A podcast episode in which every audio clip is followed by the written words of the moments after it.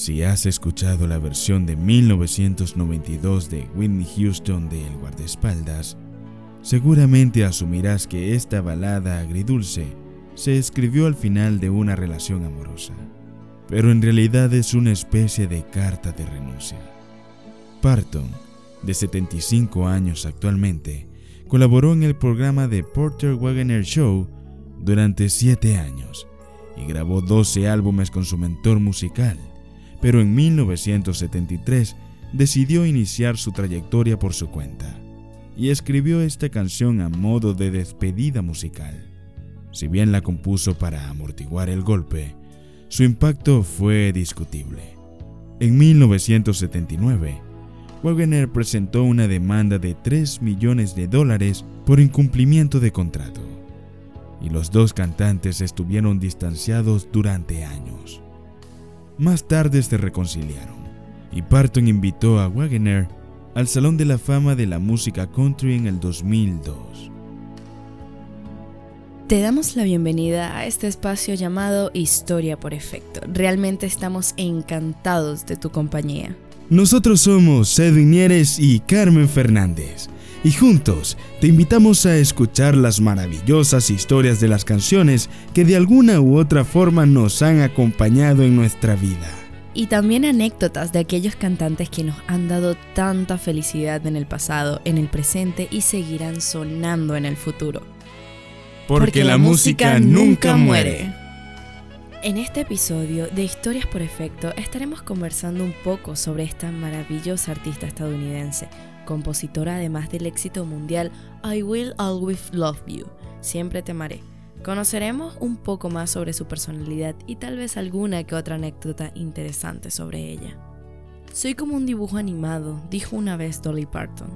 Ya me lo puedo imaginar. Me empujarán en una silla de ruedas y aún tendré cabello voluminoso, uñas largas, tacones altos y un gran escote.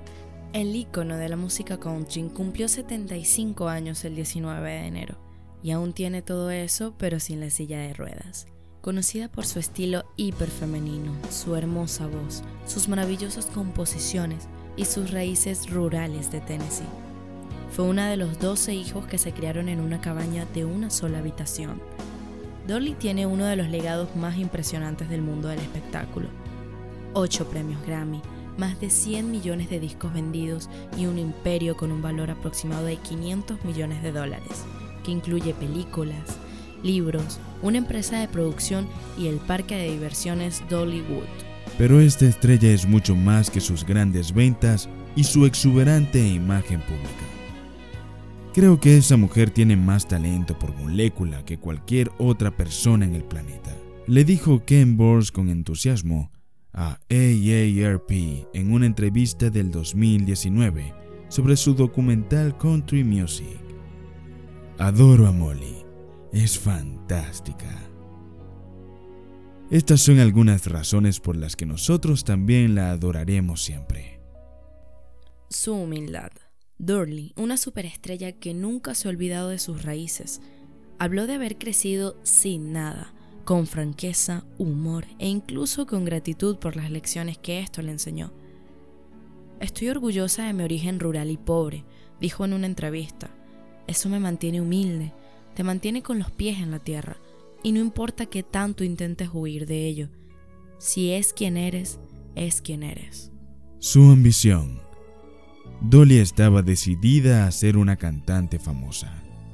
En el 2009, describió la noche que se graduó de la escuela secundaria en 1964. A todos se nos pidió que nos pusiéramos de pie y habláramos sobre lo que íbamos a hacer con el resto de nuestra vida. Y todos tenían una historia distinta, y cuando fue mi turno, me puse de pie y dije, voy a ir a Nashville y voy a ser una estrella. Todo el público se rió a carcajadas y me dio mucha vergüenza porque pensé, qué extraño, ¿por qué se ríen todos? Porque eso es lo que voy a hacer. Su inteligencia. Doom Blonde, Rubia Tonta, la primera canción de Dorley en aparecer en la lista de Billboard en los sencillos más vendidos de la música country. Se lanzó en 1966 justo cuando la hermosa rubia estaba luchando por encontrar su camino en una industria dominada por hombres que tendía a tratar a las mujeres como objetos. Su voz era dulce, pero la letra enviaba un claro mensaje. No me ofenden los chistes de rubias tontas, porque sé que no soy tonta. Ha dicho más de una vez, y sé que no soy rubia. Su duradero amor. A los 18 años, conoció a Carl Thomas Dean en una lavandería en Nashville. Se enamoraron a primera vista. Se casaron en 1966 y renovaron sus votos matrimoniales en el 2016 para celebrar 50 aniversario de bodas. Casi nunca vemos a Dean con ella en público. La clave de su duradera relación, estar lejos, le dijo a la revista People. Viajo mucho, pero realmente disfrutamos de la compañía del otro cuando estamos juntos. Pure and Simple su disco de canciones de amor del 2016 fue inspirado por su relación. Su bondad con los niños. Dolly y Carr nunca se convirtieron en padres, pero ella ha encontrado una manera de convivir con los niños por medio de proyectos filantrópicos, como su Imagination Library, en inglés, la cual ha proporcionado 100 millones de libros a niños. En una ocasión le dijo a Oprah, no tuve hijos porque creía que no eran parte del plan que Dios tenía para mí para que así los hijos de los demás fueran míos. Su llamativo sentido de la moda. Dolly admite que la inspiración de su imagen fue la mujerzuela del pueblo y a menudo ha dicho que nunca se rebajaría a vestir a la moda. Aquellos a quienes les encanta criticar los atuendos de las celebridades en la alfombra roja aplauden los tacones altísimos, los brillantes atuendos y los voluminosos peinados de Dolly. Me gusta todo lo femenino, le dijo a Jay Leno. Como siempre he dicho, qué bueno que nací mujer o sin duda habría sido una drag queen. Su despampanante figura. El generoso busto de Dolly es inseparable de su imagen y no elude el tema de la cirugía plástica. Siempre me pregunta si son míos, dijo, sí son míos. Yo los compré y los pagué. Dato interesante, la oveja de Dolly lleva el nombre de la cantante porque el animal fue clonado utilizando una célula extraída de la glándula mamaria de una oveja hembra. Su generosidad.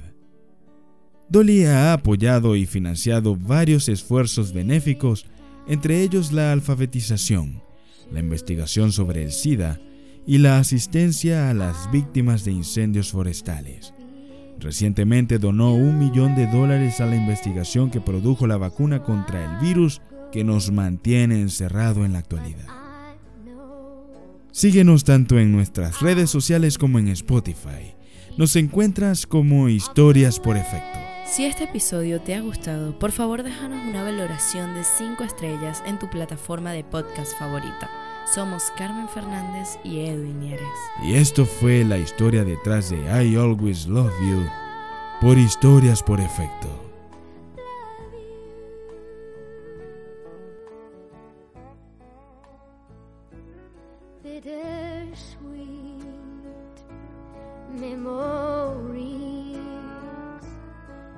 That's all I am taking.